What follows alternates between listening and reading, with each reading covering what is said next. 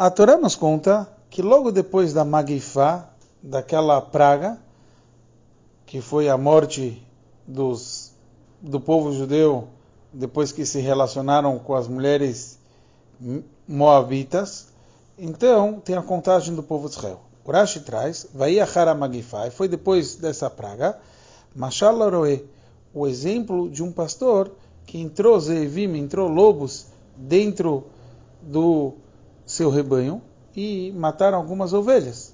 Então se conta para saber quantos sobraram. Mas Urashi não se contenta com uma explicação, ele traz da Varacher uma segunda explicação, que quando o povo judeu saiu do Egito, Moshe Rabbeinu contou eles, agora que Moshe Rabbeinu vai entregar eles de volta, porque Moshe Rabbeinu vai falecer, então ele deve contar antes de entregar o seu rebanho de volta.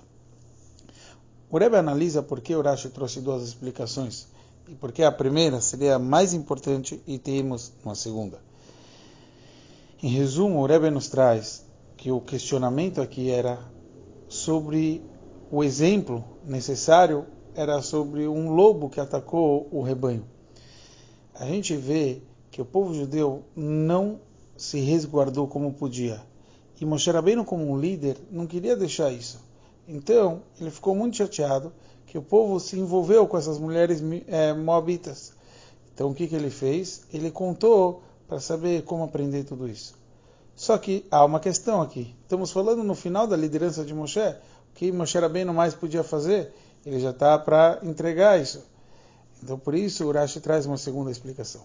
Mas como essa segunda explicação não explica exatamente o porquê, o versículo antecipa e fala e foi depois da Magifá, e foi depois da epidemia, dessa praga.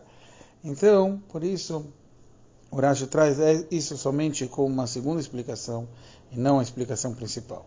O que a gente pode aprender de tudo isso é que Moshe Rabbeinu se preocupava com todos os Yudim, mesmo aqueles que acabaram aprontando, acabaram errando, ele sempre estava preocupado com todos. Assim também, nós devemos nos preocupar com todo mundo do nosso povo.